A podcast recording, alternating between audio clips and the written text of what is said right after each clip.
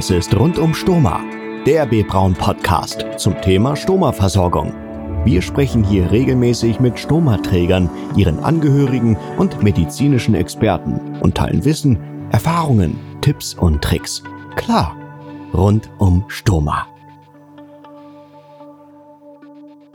Hallo und herzlich willkommen zu einer neuen B-Braun Podcast Folge zum Thema Stomaversorgung. Heute haben wir zu Gast Irina Fritzler. Irina ist Stomatherapeutin und fachliche Leitung bei der B-Braun Homecare. Ähm, sie hat bereits sehr langjährige Erfahrung in dem Bereich. Ja, ähm, wir haben jetzt einige Podcast-Folgen schon abgedreht und haben festgestellt, vielleicht sollten wir noch mal das kleine Einmaleins des äh, Stomas mit äh, einstreuen. Deswegen haben wir heute diese äh, Folge abgedreht und Irina eben auch zu Gast. Wir wollten hier in dieser Folge einige Begrifflichkeiten aus dem alltäglichen Leben eines Stomaträgers ähm, auch ja, abklären und zusätzlich Tipps und Tricks geben. Zum Beispiel klären wir bei den Begrifflichkeiten, äh, was ist ein Kolo, Ilio oder Urostoma. Und bei Tipps und Tricks gibt es eben nützliche Dinge wie, ja, wie schützt man bei einer Rasur um das Stoma herum das Stoma und äh, die umgebende Haut? Nämlich ganz einfach mit einer Klorolle.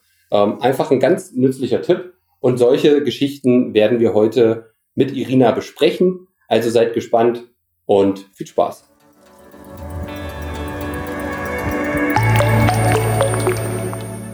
Rund um Stoma im Gespräch. So, liebe Irina, schön, dass du bei uns im Podcast bist. Ja, hallo. Ähm, stell dich doch mal bitte ganz kurz vor. Also, wer bist du? Ähm, was machst du? Und wo kommst du her? Ja, erstmal vielen Dank für die Einladung, dass ich heute hier ähm, dieses Podcast machen darf. Ähm, Irina Fritzler ist mein Name. Ich bin gelernte Krankenschwester und habe eine Weiterbildung zur Stomatherapeutin und Urotherapeutin gemacht und bin jetzt mittlerweile 19 Jahre im Außendienst in der Stomatherapie und berate somit meine Patienten oder unsere Patienten in den Kliniken und betreue sie dann auch im häuslichen Bereich. Mhm. Wie bist du ähm, zu dem Beruf gekommen? Ähm, naja, ähm, diese Karriere habe ich eigentlich nie ähm, als, ähm, ja, ähm, als geplant ge äh, erachtet.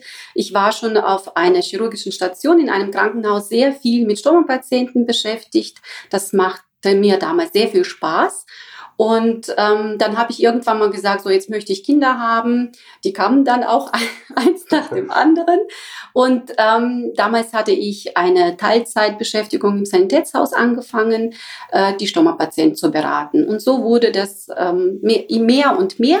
Und mittlerweile bin ich ja hier bei der Firma B. Braun und äh, mache das im Saarland und Rheinland-Pfalz ganz akribisch. Mhm. Kannst du mal ganz kurz beschreiben, was macht eigentlich eine Stomatherapeutin? Und dann gibt's ja auch noch, ähm, du hast ja gesagt, im Außendienst tätig. Also wir nennen das ja auch, oder das ist ein Begriff, den man kennt, Patientenmanager Homecare. Ähm, wie passt das dann auch zusammen? Was, was, was machen die? Personen? Ja, ähm, also wir haben ja in vielen Kliniken, gerade bei uns im Saarland und Rheinland-Pfalz, Kooperationsverträge. Das bedeutet, da sind die Kliniken, die keine eigene Stomatherapeutin beschäftigen. Bedeutet, wir äh, versorgen unsere Patienten dort vor der Entlassung. Wir schauen uns die Patienten an. Wenn es gewünscht ist, äh, können wir auch so ein sogenanntes präoperatives Gespräch führen mit dem Patienten, der zum Teil viele Fragen hat. Was ist ein Stoma? Wie versorge ich dieses Stoma? Ähm, was muss ich beachten? Nach der Operation geht es weiter mit unserer Beratung. Wir lernen die Patienten an, um sich selbst zu versorgen.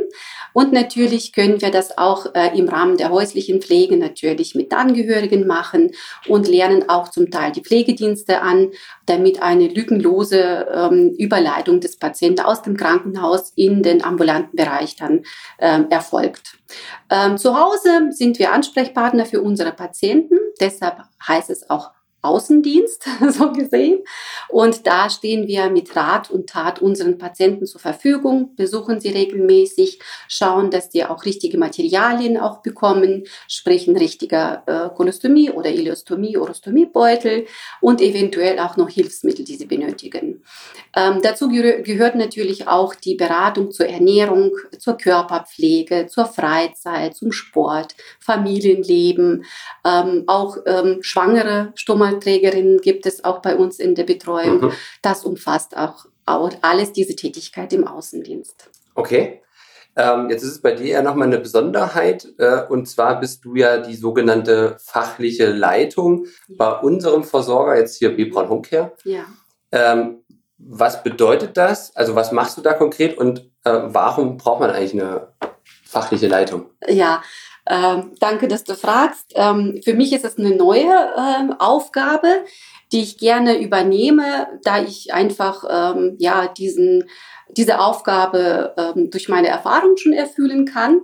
Erstens und zweitens Stomatherapie und Urotherapie sind einfach meine ja, Lieblingsbeschäftigung, weil ich da einfach in diesem Job aufgehe und es macht mir unheimlich Spaß, mit Menschen zu arbeiten. Die Aufgabe einer fachlichen Leitung besteht darin, dass ähm, wenn jetzt ähm, von meinen Kolleginnen aus dem Homecare-Bereich Fragen gibt, ähm, ähm, etwas kompliziertere Fragen, dass wir da auch eine Lösung finden für unsere Patienten. Und meine Aufgabe ist natürlich auch, meine Kolleginnen so weit fit zu bekommen in diesem Bereich, die dann wirklich dann beim Patienten auch mit komplizierten Stomaanlagen, bei besonderen Fragen auch weiter weiterhelfen können. Ja, dass jeder mhm. geschult ist, dass wir deutschlandweit auf dem gleichen Wissensstand sind, nach unseren Standards arbeiten, dass jeder Patient, ob der in Hamburg äh, wohnt oder in München, nach den gleichen Standards äh, betreut werden. Mhm. Also haben wir ja hier schon die Expertin, die richtige Expertin dann natürlich in unserem Podcast. Sehr schön. Ähm, ja, jetzt ja heute das Ziel auch von dem Podcast. Ähm, ja, es ging ja so ein bisschen darum, dass wir mal die, das kleine Einmaleins, so nenne ich es jetzt mal, ne, ähm, des Stomas auch mal erklären und einfach Fragen, alltägliche Fragen, ähm, die so auftreten oder Begrifflichkeiten, die auch auftreten für einen Stoma oder bei einem Stomaträger, mhm. mh, dass wir die mal klären. So. Und ähm, was einem ja sehr häufig und gerade auch zu Beginn ähm, ähm, ja über den Weg läuft, sind die drei klassischen Stoma. Arten, Kolostoma, Iliostoma, Urostoma. Ähm, und dazu gibt es ja auch verschiedene Patientenratgeber, ne? weil ja jedes Stoma ja doch irgendwie eine andere Versorgung bedarf oder äh, andere. Ne? Ja. Ne? Du weißt, was ich meine? Äh, vielleicht fangen wir mal an. Was ist ein Kolostoma? Ja, ein Kolostoma, also jetzt mal das Wort in zwei Teile aufzuspalten. Kolo, Kolon ist Dickdarm, also Oberbegriff für Dickdarm. Und Stoma ist äh, griechisch Öffnung oder Mund und somit ist es eine chirurgisch angelegte Öffnung im Dickdarmbereich. Mhm. Es gibt Unterschiede natürlich, wo in Dickdarm das ähm, angelegt wird. Wir sprechen einmal von Ascendostoma, ähm, das ist dem aufsteigenden Ast vom, vom Dickdarm, oder okay. Transversostoma mhm. im querverlaufenden, oder Descendostoma im absteigenden Ast oder Sigmastoma äh, oder Sigmaidostoma, ähm, wobei ähm, alles in einem Begriff Kolostoma zusammengefasst. Okay, das heißt, es gibt ja auch noch den Begriff doppelläufiges Stoma. Ja. Ähm, wo befindet sich das? Ähm, doppelläufig bedeutet im Grunde nichts anderes, dass zwei Öffnungen ausgeleitet werden. Ähm, in diesem Fall ist es oft so, dass ähm, der Chirurg ein doppelläufiges Stoma anlegt, ähm, um das Stoma irgendwann mal wieder zurückverlegen zu können. Ich erkläre meinen Patienten immer dann so, damit er das zweite Ende nicht irgendwo im Bauch suchen muss. äh, führt er diese ähm, wie eine Darmschlinge nach außen mhm. und schneidet diese praktisch nur zum Teil zur Hälfte auf und näht die beiden Enden an, so dass man einmal von einem oralen und aboralen Schenkel spricht. Mhm. Der orale Schenkel ist derjenige, der vom Mund an die Hautoberfläche führt mhm. und der aborale Schenkel praktisch von der Haut zum After. Okay, kann man sich, äh, wie ich finde, ganz gut vorstellen. Ähm, okay, dann kommen wir zum Iliostoma. Ja. Ähm, Iliostoma auch äh, in zwei Teile geteilt. Also Ilium sprechen wir allgemein vom, vom Dünndarm und Stoma oder Stoma äh, im Fachjargon gesagt. Wie, wie spricht man es denn richtig aus? Äh, Stoma. Okay. Ne, Stoma ist ja eigentlich die richtige Bezeichnung, mhm. ja, weil das ist ja kein deutsches Wort, aber wir sprechen von Stoma, ne, okay. ne, wie Stuhl und. Alles klar. Ja, und ähm, beim Iliostoma handelt es sich, wie schon erwähnt, von einem Dünndarmausgang. Dieser liegt meistens im rechten Unterbauch mhm. Und ähm, ja, leitet praktisch das, was im Dünndarm an Stuhl oder Sekret auch dann rauskommt, beziehungsweise wir sprechen hier auch ähm, verdauungsreichem Stuhl. Da sind auch Enzyme drin, da sind auch ähm, ja praktisch die Bestandteile, die noch nicht komplett aufgespalten sind, die dann zum Teil im Dickdarm vom Wasser befreit werden. Das wird dann zurückresorbiert. Und ähm, hier ist die Ausscheidung natürlich etwas aggressiver als beim Dickdarmausgang, mhm. beim sogenannten Kolostoma. Mhm. Okay, ähm, dann haben wir noch das Urostoma. Ja, äh, mit Urostoma bezeichnen wir eine, äh, ein Stoma für Urinausgang. Und hier gibt es auch zwei äh, verschiedene Ausgänge. Also erstens liegt dieser Ausgang meistens auch im rechten Unterbauch. Ähm, man spricht einmal von einem sogenannten Iliumkonduit. Dafür äh, nimmt der Urologe ein Stück Darm, damit äh, beide Handleiter da eingepflanzt werden und nach außen geleitet werden. Von außen sieht das auch tatsächlich wie ein Iliostoma aus. Ähm, nur da kommt natürlich Urin und etwas Schleim raus. Ähm, bei sogenanntem TUC oder TUUC handelt es sich um eine Ausleitung von einem Handleiter. Und zwar wird der ähm, linke Handleiter an den rechten, in den rechten eingepflanzt und dieser wiederum an die Hautoberfläche angenäht. Und diese Versorgung sehen wir auch meistens im rechten Unterbauch, allerdings mit sogenannten Splints versehen, um einfach die Verengung zu vermeiden und mhm. einen besseren Abfluss von Was sind Splints? Splints sind zwei kleine Katheter oder ein Katheter, je nachdem, wie die Klinik oder der Chirurg das macht. Mhm. Ähm, dieser kleine Katheter, der dünn ist in der Regel, wird praktisch mit in den Beutel ausgeleitet aus diesem sogenannten TUC-Stoma oder Oberbegriff Urostoma. Mhm. Und dann versorgen sich die Patienten dementsprechend mit diesem kleinen Katheter, mit diesem kleinen Splint, der dann dauerhaft drinnen bleibt, beziehungsweise nach bestimmter Zeit ausgewechselt wird. Okay. Ähm, jetzt haben wir die drei Begrifflichkeiten ja schon mal geklärt. Jetzt kommt ja auch häufig doch nochmal der Überbegriff äh, Enterostoma. Ja. Na, ähm, vielleicht sollten wir das nur nochmal von der Einordnung her. Ja. Ähm, wie kann man das sehen? Ja, also Entero bezeichnet eigentlich ähm, alles, was Dickdarm und Dünndarm betrifft, alles, was mit Verdauung zu tun hat. Also da mm, ist dieser Oberbegriff praktisch äh, mit Kolostoma und Ilistoma eingeschlossen. Mhm. Ähm, da sprechen wir von diesen Entero. Stomatas. Okay. Ähm, dann lass uns nochmal wieder auf das, sag mal, jetzt wieder generell über das Stoma oder mhm. Stoma, Entschuldigung, äh, sprechen. Also wenn ein Stoma jetzt angelegt werden muss, ähm, sag mal jetzt aufgrund einer Grunderkrankung, Morbus mhm. Crohn oder ähm, Krebserkrankung, dann ähm, kann das ja entweder temporär angelegt werden oder permanent. Mhm. Ähm, vielleicht kannst du dazu auch nochmal was sagen. Und ähm, in dem Zuge kommt ja auch häufig irgendwie der Begriff Hartmann-Stumpf. Ja. Äh? Also von daher, vielleicht kannst du dazu auch nochmal was sagen. Ja, also äh, doppelläufig bezeichnet, äh, Entschuldigung. Ähm, temporär, temporär, permanent, permanent ja. genau. genau. Äh, äh, temporär bezeichnet man die ähm, vorübergehende Anlage, Aha.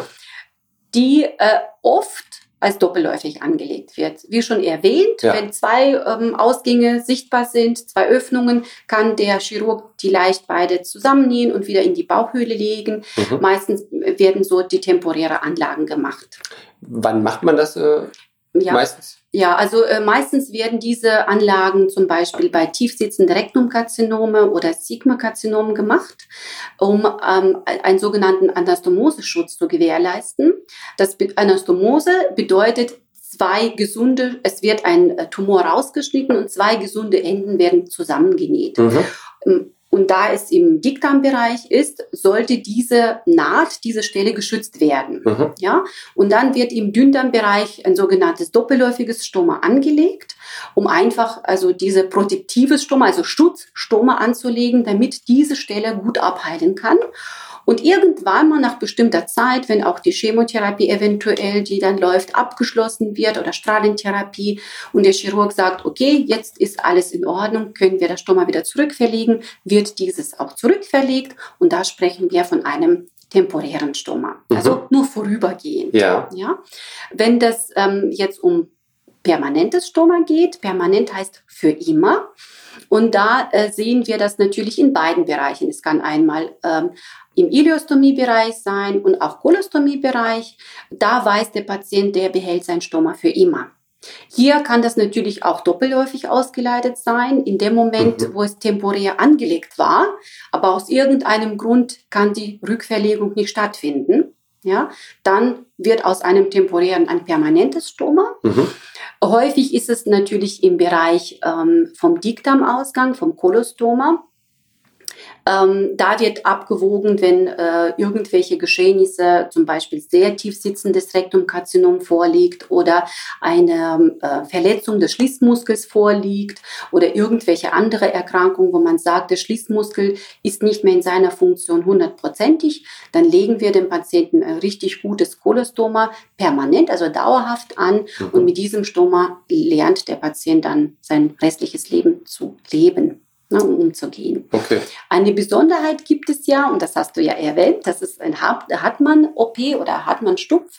Ähm, bei dieser Operation ähm, geht es oft bei der sogenannten perforierten Divertikulitis, also da platzt ein Divertikel in diesem Bereich.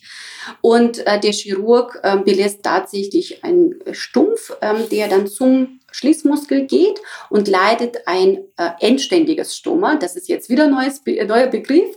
Äh, endständig bedeutet, es ist eine Öffnung zu sehen. Ähm, aber es ist nach außen gesehen, sieht ja aus wie ein bleibendes Stoma, ja. kann aber nach gewisser Zeit, wenn alles abgehalten ist, wieder zurückverlegt werden. Und das ist eine Besonderheit beim Endständigen, also bei einer Öffnung, bei diesem Hartmann-Stumpf oder Hartmann-OP. Mhm. Die kann wieder zurück, also dieser, dieses Stoma kann wieder zurückverlegt werden. Okay, also endständig heißt nicht ähm, dauerhaft, sondern kann wieder zurückverlegt Richtig. werden. Endständig. Und endständig heißt in dem Sinne nur ähm, ein Ausgang Genau. Genau, eine okay. Öffnung ist sichtbar, das ist endständig und dann Pendant wäre dann doppelläufig. Alles klar. Ähm, gut, wunderbar. Mhm. Ähm, dann gehen wir mal weiter in den Prozess quasi. Wenn das Stoma angelegt ist, dann kann es ja prominent angelegt sein oder eben auch retrahiert sein. Ja, ähm, ja auch da würde ich mich freuen, wenn du die Begrifflichkeiten nochmal erklärst. Ja, gerne. Ähm, es gibt eigentlich drei Begrifflichkeiten. Wir sprechen einmal vom prominenten Stoma, plan und retrahiert. Mhm. Äh, prominent ist, wie der Name schon sagt, nach etwas nach außen stehend, etwas erhabener.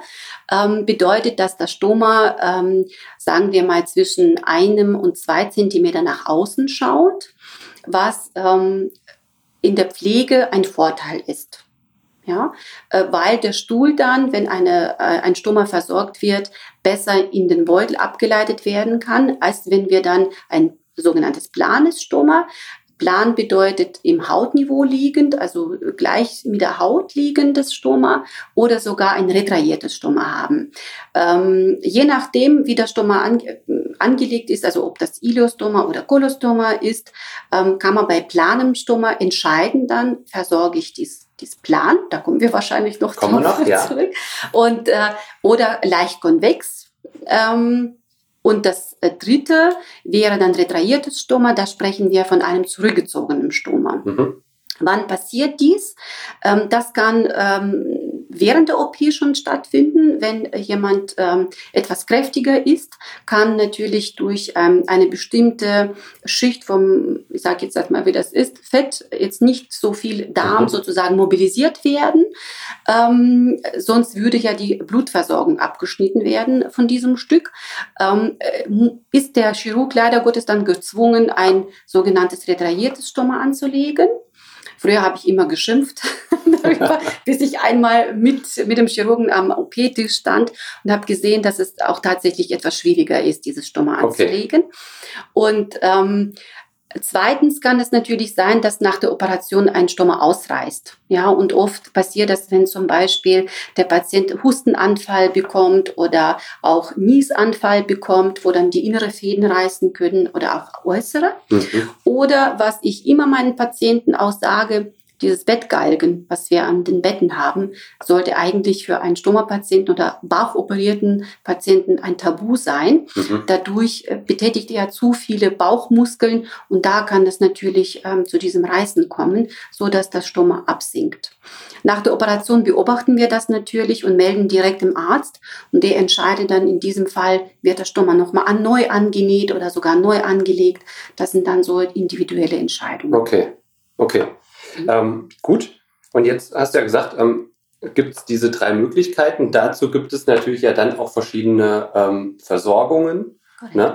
Plan, ähm, konvex, mittlerweile auch konkav. Ja. Ähm, vielleicht sollte man da mal noch mal kurz drauf eingehen. Also ja. Plan, nehme ich mal an, ist für eine plane Plananlage des Stomas. Wofür vielleicht noch? Ähm, also eine plane Versorgung bedeutet, sie ist gerade. Sie ist flach. Ja, wenn wir die Basisplatte oder einen Einteile betrachten, der Hautschutz ist in diesem Fall flach ist immer für ein prominentes Stoma ähm, zu haben. Also da brauche ich keine zusätzlichen Materialien. Das kann beim prominenten Stoma schön angebracht werden und es bleibt auch dicht. Mhm. Bei einem planen Stoma entscheide ich, in welchem Bereich liegt es. Ähm, Im Bereich von Kolostoma, je nachdem, wie gesagt, wie der Stoma angelegt ist, wo sitzt das Stoma, kann natürlich tatsächlich auch plan versorgt werden. Oder äh, im Ileostomiebereich, da gehen wir oft auf leichtkonvex oder konvexe Versorgung über. Das heißt, ähm, zum Bauch hin ist diese Versorgung leicht gewölbt oder etwas mehr gewölbt, so dass wir durch diese Versorgung versuchen, die Haut etwas bauchwärts zurückzuschieben, so dass das Stoma, die Schleimhaut etwas mehr nach außen kommt, mhm. ja, so dass wir praktisch bessere Dichtigkeit erzielen, mhm. ja. Und dann entscheide ich dann beim Patienten, ist es, sollte es leicht konvex sein, sollte es konvex sein. Das sehen wir dann ganz individuell bei jedem Patienten. Okay, also leicht konvex heißt etwas weniger stark gewölbt wie im Vergleich daneben. Konvex. Ne? Genau. Richtig. Mhm. Die konkave Versorgung, die es mittlerweile auf dem Markt gibt, ist tatsächlich für die Patienten gedacht, die eine sogenannte parastomale Hernie entwickeln oder aber auch Bruch genannt. Mhm. Ja, ähm, das äh, passiert eher im Bereich vom Dickdarmausgang, so dass wir ähm, hier eine Leckage haben ähm, wo dann durch entweder schweres Heben, Hustenanfälle oder Niesanfälle, gerade wenn die Patienten stark erkältet sind, kann das sowas vorkommen und da können wir diesen Patienten mit konkaven Versorgung auch wahrscheinlich besser versorgen. Okay, gut. Ähm, gut, jetzt haben wir die ähm, verschiedenen, ich sag mal, das sind ja, ja Basisplatten, die ja dann eine verschiedene Wölbung haben. Ähm, auch Hautschutz genannt. Vielleicht kannst du das auch noch mal ganz kurz erklären, warum Hautschutz. Mhm. Ähm, und dann gibt es ja einteilige Versorgung, zweiteilig. Vielleicht, wann nimmt man was? Mhm. Ähm, ja, fangen wir erstmal damit an. Ja, ähm, Hautschutz bedeutet, also wir sagen ja auch kein Kleber, ja, sondern äh, Hautschutz in dem Sinne, weil die Bestandteile in dem Hautschutz hauptsächlich aus Pektin, Gelatine und Zellulose bestehen. Und ich sage auch meinen Patienten immer einen Stoff, den ich nie aussprechen kann, ähm, was mein Kaugummi hat, dass das Ganze zusammengehalten wird. Ja. Das verstehen die Patienten auch besser. Also im Grunde genommen alles essbar. Und ähm, Hautschutz, weil keine Klebstoffe tatsächlich drin sind. Es mhm. gibt natürlich einen durchgehenden Hautschutz äh, bei meisten Versorgungen ob das Einteiler ist oder Zweiteiler, also Basisplatte. Es gibt natürlich auch Hersteller, die einen Pflasterrand auch noch mit einbauen. Ähm, da sind tatsächlich Klebstoffe vorhanden. Die sind meistens aber hautschonend. Und es gibt wiederum auch andere Hersteller, die diesen Pflaster mit einem Hydrokolloid besprühen, so dass wir praktisch einen Pflasterrand haben, der aber sehr hautfreundlich ist. Mhm. Da sind so Feinheiten und auch ja, Unterschiede ja. drin. Ähm, des Weiteren, wann nehme ich Zweiteiler oder Einteiler, ist sehr individuell. Also meine Erfahrung ist jetzt im stationären Bereich wird oft ein sogenannter Zweiteiler benutzt, so dass wir eine Basisplatte für ein paar Tage anbringen und da gibt es auch etwas Unterschiede bei Ilio und Kolostomie oder Urostomie. Ähm, dass wir die Haut sozusagen in Ruhe lassen. Ja, die Fäden können gut anheilen, also die Haut und Schleimhaut können miteinander gut verheilen. Und für diese Zeit lassen wir einfach ähm, Zweiteiler drauf, da wird die Haut geschont. Mhm. Ähm, also das heißt, man hat die Basisplatte vielleicht für zwei, drei Tage drauf, ja. wechselt nur den Beutel, den Korrekt. man dann von der Platte abmachen kann. Korrekt, okay. genau, genau. Mhm. Da, ähm, ein Beutel wird dann äh, bei Bedarf oder nach 24 Stunden dann äh, gewechselt. Und oft ist es so, dass im stationären Bereich auch ein Dickdarmstoma noch sehr dünnflüssig fördert, so mhm. dass wir einen sogenannten Ausstreifbeutel benutzen oder einen sogenannten Post-OP-Beutel, also mit einem Auslass, einem größeren Beutel, ähm, was natürlich der Patient erstmal im ersten Moment da, äh, denkt, oh Gott, oh Gott, das ist ja riesen Versorgung, die ich auf dem Bauch habe. Aber dann beruhige ich ihn und sage, das ändert sich noch alles. Okay. Ähm, Einteiler bedeutet, da ist die, der Hautschutz und Beutel in einem, mhm. sitzen mit, äh, miteinander fest verschweißt. Ähm, nehme ich dann, wenn der Patient beide Systeme kennengelernt hat und womit er am besten zurechtkommt. Mhm. Ja, für mich ist es ganz wichtig, mit welchem System der Patient sich alleine versorgen kann. Ja, wenn er natürlich von Angehörigen gepflegt wird oder von Pflegedienst gepflegt wird, da ist die Entscheidung wieder anders. Da schauen wir mal, was braucht der Patient, womit kommt der Pflegedienst oder Angehörige auch noch mit gut zurecht, mhm. was beide Parteien sozusagen zufriedenstellt. Und in erster Stelle ist natürlich die Selbstständigkeit wichtig für den Patienten. Und je mehr er selbst macht, umso besser ist es. Okay. Also das sind jetzt die verschiedenen Beutel. Ich meine, wir können natürlich nochmal über geschlossen äh, mit Auslass, also Roll-up ist ja auch immer mal ja. so ein Begriff, ähm, ja. oder mit einem Auslass, mit einem anderen Auslass, mhm. äh, wie du ihn ja eben beschrieben hast. Ja. Vielleicht können wir ja da nochmal, wann wird vielleicht was, wann wird welcher Beutel genutzt? Ja, ähm, also ein geschlossener Beutel wird dann genutzt, wenn ähm, ein Dickdarmstoma vorliegt, ein Kolostoma und der Stuhl geformt ist so, dass der Patient diesen Beutel abnimmt, entsorgt und wieder frischen ähm, dran macht, ob mhm. das an der Basisplatte mhm. ist oder als Einteiler. Also da ist die Voraussetzung geformter und fester Stuhl. Ähm, ein Roll-up oder, oder auch Klettverschlussbeutel ähm, oder sogenannter Ausstreifbeutel als Oberbegriff wird in dem Fall beim Iliostoma, also beim Dünndarmstoma benutzt, ähm, um einfach diesen mehrmals entleeren zu können. Das kann fünfmal am Tag sein, es kann auch siebenmal am, am Tag sein, so dass nicht permanent ein Beutel ähm, weggeworfen geworfen wird. Es ist praktisch für 24 Stunden ist dieser Beutel soweit zu gebrauchen. Mhm.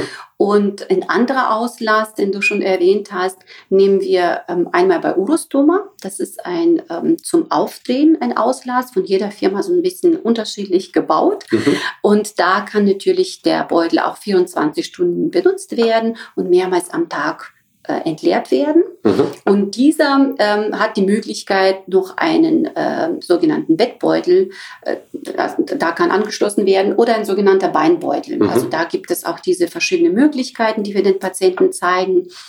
Ähm, und äh, bei einem Post-OP-Beutel oder auch Drainagebeutel genannt äh, oder High-Output-Beutel nehmen wir in dem Fall, wenn das ähm, Iliostoma tatsächlich so viel fördert und ähm, auch große Menge kommen, kommen, wie der Name schon sagt, mhm. High Output, oder das Stoma sogar im ähm, oberen Abschnitt äh, angelegt ist. Das bedeutet Jejunostoma, ist auch so ein Begriff, mhm. ähm, wo der Körper einfach sehr viel ähm, an Stuhl oder beziehungsweise für diesen Verdauungssäften auch abgibt. Da brauchen wir diesen Beutel eventuell mit zusätzlichem Beutel zum mhm. Ablassen. Okay. Ähm, gut, dann sind wir jetzt die Beutel auch schon mal durchgegangen. Genau. Ich glaube, jetzt hat man ein ganz gutes Verständnis dafür bekommen. Ähm, dann haben wir noch den Begriff äh, Irrigation. Das ist ja auch noch mal, das läuft einem ja auch ähm, ja, häufiger über den Weg. Ja, genau. Ähm, Irrigation bedeutet, also irrigare bedeutet berieseln. Mhm. Und äh, Irrigation ist ähm, ein Begriff, ähm, den wir im Bereich ähm, einmal von Stoma auch natürlich benutzen. Ähm, da ist es explizit nur im Kolostomiebereich äh, möglich. Äh, was bedeutet das? Also wenn ähm, ein Patient ein Kolostoma aus irgendeinem Grund bekommt und muss damit weiter leben, ähm, haben wir die Möglichkeit nach bestimmter Zeit, meistens sind das mindestens sechs Wochen, ähm, nach einer ärztlichen Untersuchung und Einverständnis vom Arzt oder sogenannte Delegation, mhm. muss uns ein Arzt erteilen, können wir den Patienten anlernen, diesen, ähm, dieses Stoma zu irrigieren. Das bedeutet, der Patient hat die Möglichkeit, eine Darmspülung durchzuführen, einmal am Tag oder alle zwei Tage je mhm. nachdem, welche ähm, Anforderungen der auch nach dieser Indikation hat.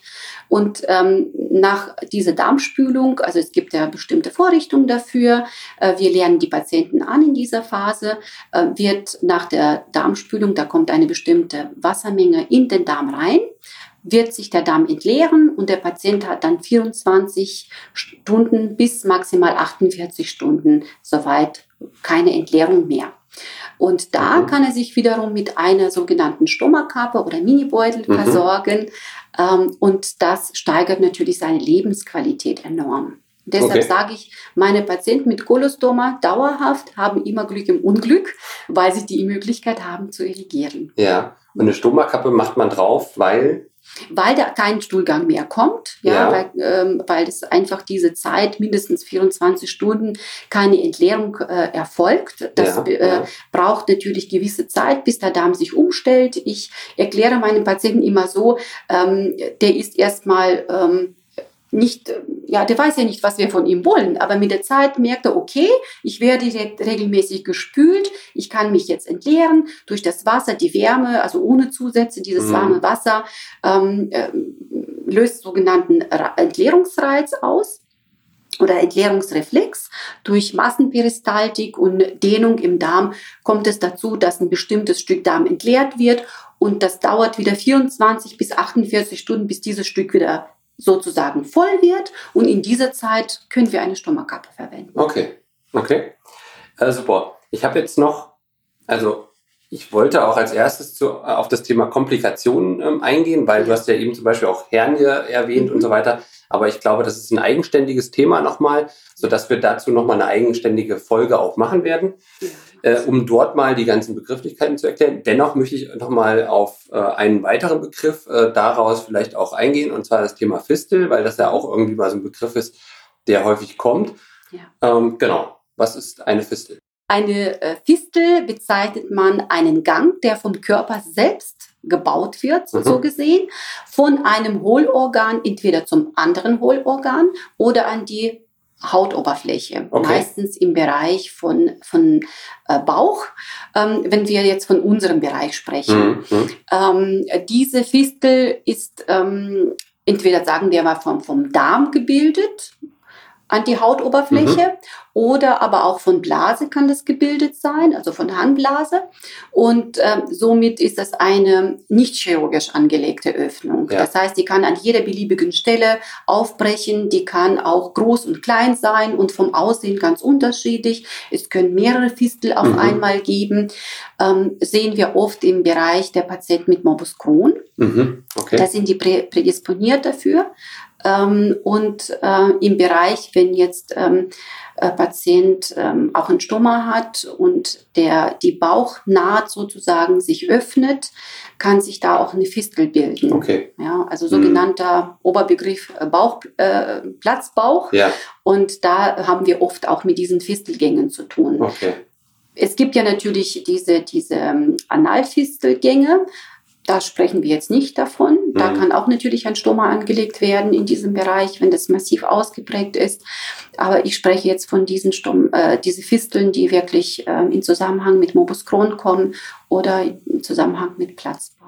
Okay, und die werden dann nochmal separat versorgt. Ja, ja, genau. Mhm. Je nach Lage äh, und was da rauskommt, sage ich jetzt mal. Es ja. kann auch Dünndarminhalt sein meistens oder ja, aber auch je nachdem, ja, mhm. es, es, kann auch Magenfistel geben, was jetzt nicht so oft ist, aber auch in diesem Bereich ähm, muss natürlich auch explizit die Versorgung angepasst sein. Fällt in unseren Bereich, weil einfach auch die Stoma-Materialien dafür sehr gut geeignet sind. Okay.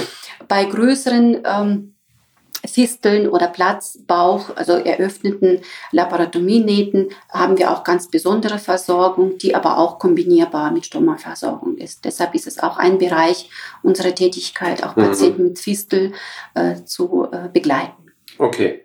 Ähm, ja, also hinsichtlich Therapie und wie geht man damit um, wie gesagt, würde ich dann dazu nochmal eine extra Folge machen, aber rein von der Begrifflichkeit ähm, schon mal verstanden. Ähm, äh, ist, glaube ich, trotzdem nochmal ganz wichtig, so an der Stelle auch mal dieses, äh, diesen Begriff geklärt zu haben.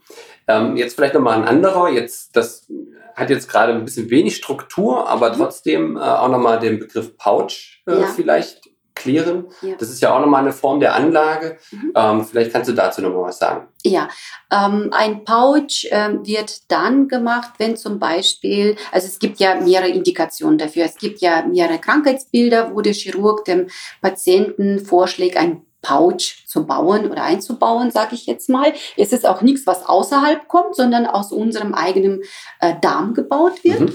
Und zwar nimmt ähm, zum Beispiel bei Patienten mit familiärer Polyposis oder anderen Erkrankungen, wo zum Beispiel der gesamte Dickdarm entfernt werden muss, mhm. kann der Chirurg aus einer Dünndarmschlinge eine, also Pouch bedeutet ja Tasche mhm. oder Reservoir, also gebildet wird und praktisch ähm, an dem Schließmuskel angenäht wird. Also wir haben eine Tasche aus dem Dünndarm gebaut. Das sind ja, gibt es ja verschiedenste Bezeichnungen ähm, für diesen J-Pouch, W-Pouch, also ganz verschiedene äh, Arten, je nach Klinik, je nach Entdecker, ja. je nach, ne, da haben sich Chirurgen ja ausgetobt sozusagen. ja, und äh, diese Patienten haben praktisch ähm, eine Tasche, die dann auf dem Schließmuskel sitzt. Aha. Sie haben eine Entleerung über diesen Pouch, äh, also eine Reservoir Reservoir, wo sich dann auch äh, dünnflüssiger Stuhl sammelt und so lernen sie damit auch umzugehen, um äh, kontinent zu bleiben. Voraussetzung ist natürlich, dass der Schließmuskel gut funktioniert und meistens sind das auch jüngere, jüngere Menschen, die diesen Pouch bekommen und da sind wir auch gefragt, um mit diesen Patienten auch in die Beratung zu gehen. Meistens bekommen diese Patienten auch ein ähm, sogenanntes temporäres Stoma, ja. also doppelläufig angelegtes Ileostoma, ähm, die sie nach bestimmter Zeit auch äh, wegbekommen und somit dann äh, ja, leben. Okay. Pouch. Gut, danke nochmal dafür. Ja, jetzt sind wir erstmal so über, ähm, ja, bei den klassischen Begriffen so durch. Ähm, hast du noch ein, zwei Begriffe, die du gerne jetzt hier nochmal erklären möchtest, weil sie aus deiner täglichen Arbeit irgendwie häufig entstanden sind. Ansonsten würde ich sagen, gehen wir mal weiter mit den Tipps und Tricks, äh, die wir ja noch so haben. Ja, also Begrifflichkeiten, ähm, das wird aber dann äh, zu Komplikationen gehören, wenn, äh, wenn ähm, das Stoma zum Beispiel im Bereich von Dickdarm auch verengt ist, ähm, sp sprechen wir von sogenannten Stomastenose. Das sehen auch die Patienten oft, wenn sie merken, okay, mein Stoma ist irgendwie kleiner geworden. Ähm, wir schauen einfach, wie durchgängig ist das und dann auch den Patienten beraten, muss er jetzt zum Chirurgen gehen, soll er da auch was beachten. So, so diese Sachen zum okay. Beispiel. Ne? Das ist das Einzige, mhm. was mir jetzt noch so spontan einfällt. Alles klar. Ja, dann würde ich sagen, ähm, springen wir mal, wie gesagt, zu dem zweiten Teil, nämlich äh, Tipps und Tricks, weil wir wollen ja auch gerne noch mal so ein paar Alltagstipps ja. äh, ähm, geben, weil du bist ja jetzt auch schon, ne, hast ja gesagt, 19 Jahre in dem Beruf, genau. also Erfahrungsschatz und Wissen. Mhm. Äh, von daher, ja, ähm, welche Tipps kannst du ähm, Betroffenen geben? Ja, also ich lerne jeden Tag dazu, muss ich dazu sagen. Ja. Also ähm, mein Schatz an Erfahrung wird immer größer und ich bin auch froh, dass ich auch ähm, diesen auch weitergeben kann, gerade an meine Patienten. Ja. Und äh, ja, also wir haben ja oft ähm, natürlich männliche Stomaträger und da geht es darum, dass die Haut äh, um das Stoma auch regelmäßig rasiert werden muss. Ähm, in diesem Fall äh, bringe ich den Patienten bei, wie das geht, ähm, regelmäßig Stoma, äh, Haut zu, zu rasieren, beziehungsweise die parastomale Haut mhm. zu rasieren, damit wir keine Leckagen produzieren und damit die Haare nicht rausgerissen werden, wenn die Versorgung abgenommen wird und ähm, sich nicht entzündet.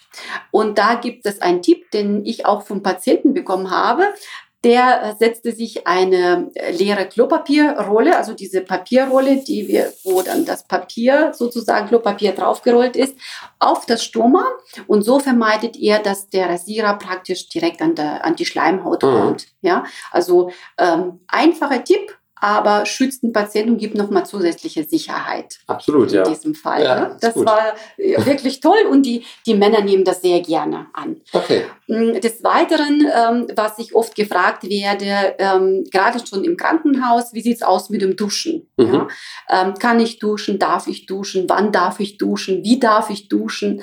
Äh, in der Regel sage ich meinen Patienten, wenn die Wunden verheilt sind, also das heißt, der Bauchschnitt verheilt ist, andere Wunden verschlossen sind, ähm, darf er ohne Probleme duschen. Äh, Stoma betrachten wir nicht als eine Wunde, was irrtümlicherweise Okay. oft ja immer so betrachtet wird. Ähm, Stoma ist keine Wunde, sondern ein Ausgang, der vom Bereich von unten sozusagen Mhm. nach vorne verlagert wurde.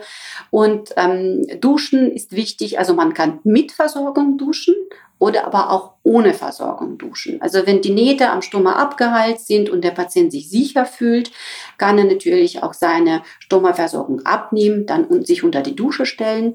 Natürlich in den Zeiten, wo er ganz genau weiß, jetzt kommt keine Entleerung. Ja. Oder wenn ich sage, wenn sie schneller sind als ihr Stoma. Wichtig ist da zu, be zu beachten, dass es keine Ölduschgels benutzt werden, ähm, denn das beeinträchtigt die Haftung von Beutel oder Basisplatte. Ja, also Im, An im Anschluss dann. im Ja, Anschluss, okay. genau, genau. Mhm. Also es ka- dürfen keine ölhaltige, fetthaltige ähm, Duschgels oder auch später Salben, Körperlotionen verwendet werden, direkt im, im Bereich Mhm. vom Stoma. Wenn sich jemand eincremt, bitte auch großflächig diese, diesen Bereich aussparen. Also du sagst es ja auch eben, es ist keine Wunde. Ähm, Mhm. Dennoch äh, stellt sich für mich jetzt nochmal die Frage, ähm, weil es ja doch irgendwie offen ist. Also brennen tut da nichts. Äh, nein, also äh, die Stomaschleimhaut an sich ist schmerzfrei. Wir Mhm. haben keine Nervenendigungen direkt in der Schleimhaut. Das bedeutet, direkt ähm, an der Schleimhaut ist der Mensch unempfindlich. Ja, das, was wir merken, wäre dann die Haut, wenn sie gereizt wäre, offen wäre, wund wäre. Ja, Okay. da sprechen wir von, von Reizung, von der Hautrötung. Ähm, aber ähm, die Schleimhaut, Stomaschleimhaut, Darmschleimhaut an sich ist sehr schmerzarm oder schmerzfrei. Mhm. Und ähm, wie gesagt, wenn jetzt, äh, wenn der Patient sagt, na, es ist mir sicherer, beim Duschen doch die Versorgung draufzulassen und er versorgt sich zweiteilig, kann es sein, dass die Basisplatte tatsächlich nach dem Duschen doch noch besser hält Okay. als vorher. Und da wechselt er nur den, den Beutel. Ja. Und beim Einteiler äh, empfehle ich immer dann äh, doch frischen Beutel drauf zu tun. Ja. Mhm. Aber ich sollte ja schon auch mit einem Zweiteiler irgendwann mal ohne Basisplatte wahrscheinlich dann mal duschen, Ja, um das dann auch mal gereinigt zu haben. Ne? ja, wobei diese Reinigung äh, erfolgt ja regelmäßig, Ja. wenn, wenn Ja, diese ist auch Versorgung. wieder richtig. Genau. Ja. Und ähm, äh, das kommt immer drauf an, auf den Menschen. Ähm, Mhm. Wenn ihr dann einfach nur mehr Sicherheit haben will, duscht er mit Versorgung. Wenn er sagt, okay, ich versuche es mal, wie das läuft und es läuft auch gut, dann kann er auch ohne Versorgung äh, duschen. Mhm. Überhaupt kein Problem. Okay. Auch ähm, Bad nehmen ist auch kein großes Problem. Äh, wichtig ist, dass man keine Pflegeöle direkt ins Wasser tut, ähm, weil ja das, Mhm. ähm, ne, die Haut ja das Ganze aufnimmt und da auch mal probieren. Also da geht's wirklich probieren über Studieren bei meinen Patienten, vieles ausprobieren, gucken, ähm, wie reagiere ich da oder da. Jeder Mensch ist so äh, individuell und äh, bei einem funktioniert das, beim anderen was anderes und so, ja, können ja auch die Menschen dann auch Ja, Erfahrungen austauschen, ne, wenn sie Okay. im Foren sind. Ja. Ja. Mhm. Äh, wie ist das mit Gerüchen? Ähm, äh, ganz großes Thema, äh, Geruchbelästigung bei Stomaträger. Ähm, einerseits ähm, ist es wirklich ein Problem, weil tatsächlich kann es auch Geruchsbildung äh, geben. Andererseits ist es so, dass ähm, für uns Außenstehenden oft nichts spürbar ist. Also wenn jetzt auch, äh, wenn ich jetzt so Stomagruppen gemacht habe und wirklich 10, 15 Menschen in einem Raum waren, Stomaträger, habe ich überhaupt nichts gerochen. Also man Mhm. muss ja wirklich sagen, es ist dicht, also die Aktivkohlefilter funktionieren Ja. zum größten Teil. Und ähm, beim Patienten ist es so, dass man praktisch ähm, den Ausgang von ganz verborgen unten nach vorne verlagert.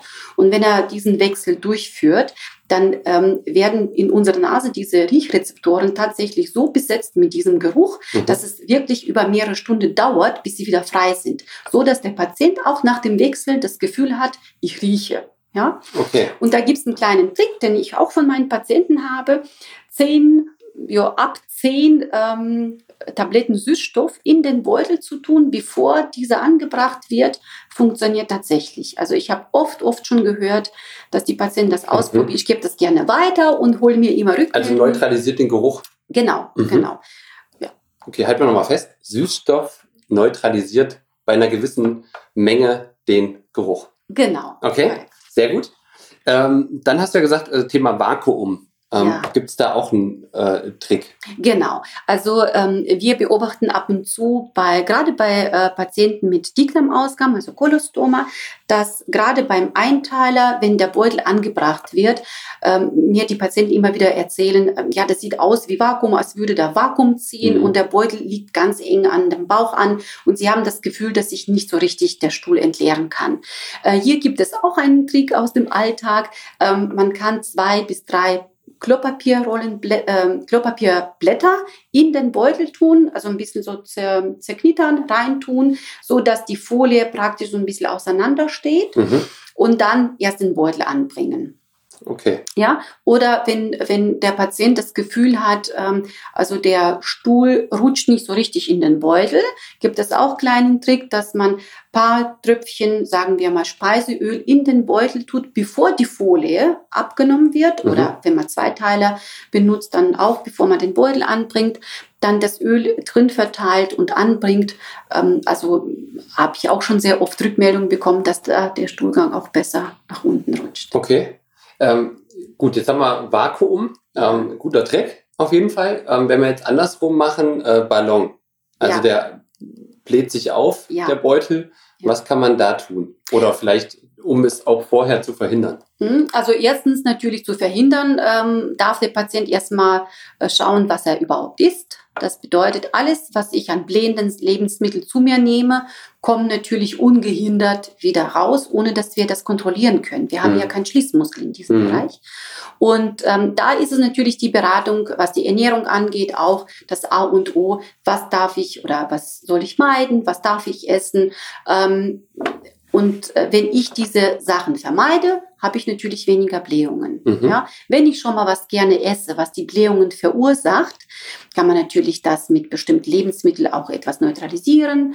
Oder Fenchel eigentlich Kümmel, das ist dieser berühmte Tee, der die Blähungen ja. etwas reduziert. Ähm, oder auch nicht unbedingt ähm, ähm, jetzt kohlensäurehaltige Getränke zu sich nimmt, sondern etwas stilles Wasser oder nur ganz wenig Kohlensäure. Ähm, wenn der Beutel allerdings schon so prall gefüllt ist, ähm, beim zweiten Teiler ist es überhaupt gar kein Problem. Der Patient geht auf die Toilette, öffnet, also löst praktisch den Beutel von der Basisplatte, entleert die Luft so ja. und kann wieder den verschließen. Beim Einteiler wird das schon ein bisschen schwieriger. Das bedeutet, der Patient muss tatsächlich dann wahrscheinlich den Beutel wechseln, mhm. weil wenn er den abnimmt und wieder versucht dann dran zu machen, ist die äh, Wahrscheinlichkeit, dass der undicht doch sehr groß. Also dann nochmal Beutel wechseln und dann schauen, was esse ich da. Okay, okay. Ähm, jetzt hatten wir Geruch. Was ist mit ähm, Geräuschen? Ist ja auch häufig so ein Thema. Ja. Hast du da auch ein, vielleicht einen Tipp, wie man das vielleicht ein bisschen äh, dämpfen kann oder sowas? Ja, ähm, da, äh, mit, du meinst jetzt mit, mit Luft, also, ne, die da genau. rauskommt. Ja, genau. weil die Folie mittlerweile so äh, Nee, ich meine nicht die ne? Beutelfolie, sondern, sondern das, ähm, was wenn, da rauskommt. Genau, richtig. an Luft, an Blähungen genau, sozusagen. An Blähungen, ja. Äh, tatsächlich ist es äh, so, dass äh, der, der Betroffene oder Stomaträger tatsächlich das nicht kontrollieren kann. Und da ist das A und O wirklich, was esse ich? Und ich sage meinen Patienten, wenn sie Konzert besuchen möchten, ja, oder ins Kino gehen möchten, dann schauen sie, dass sie am Vortag kein Sauerkraut essen oder kein Bohnen- ja. oder Erbseneintopf.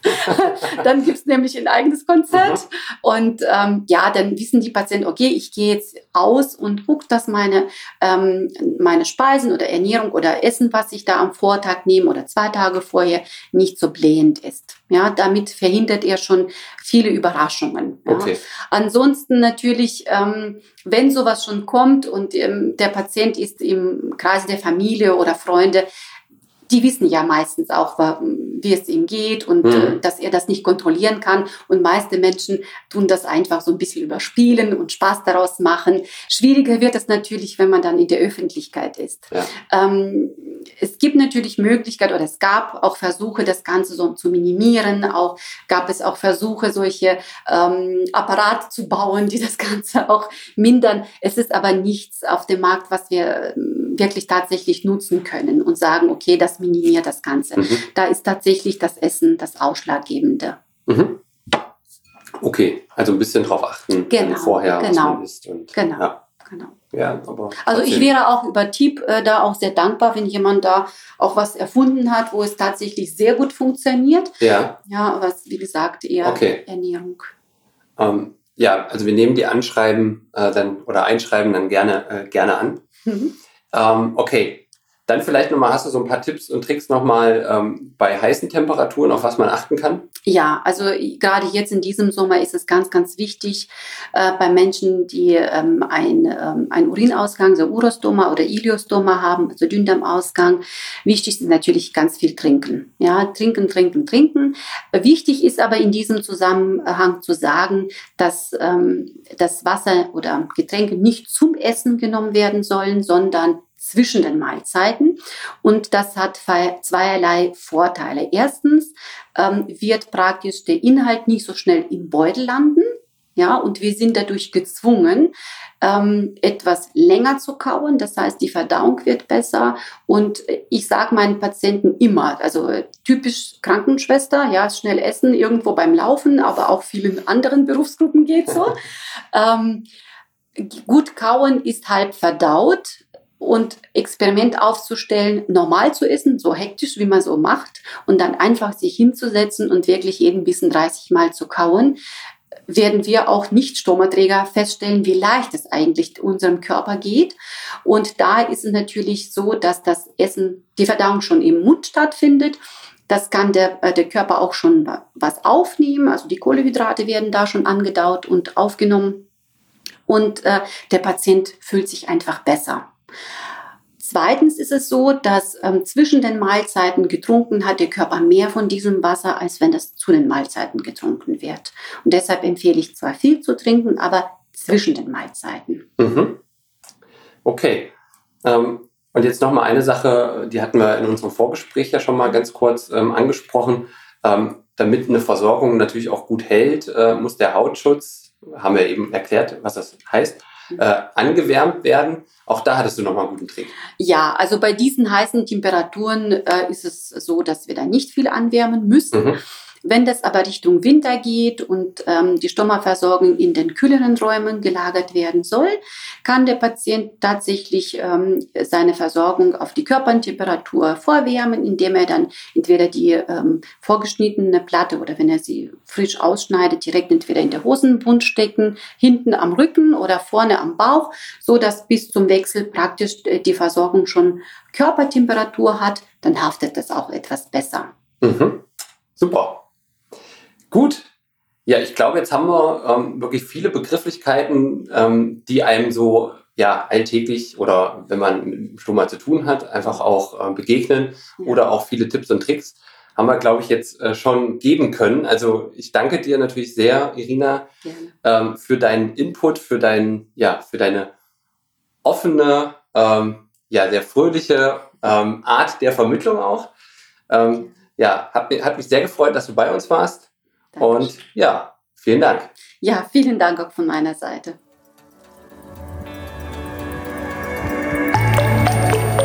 Rund um Stoma.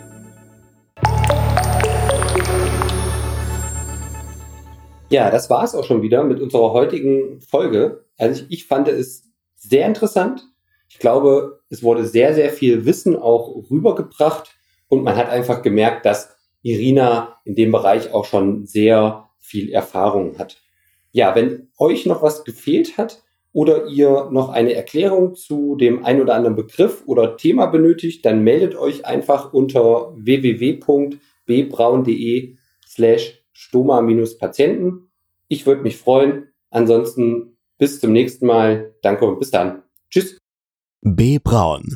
Sharing Expertise.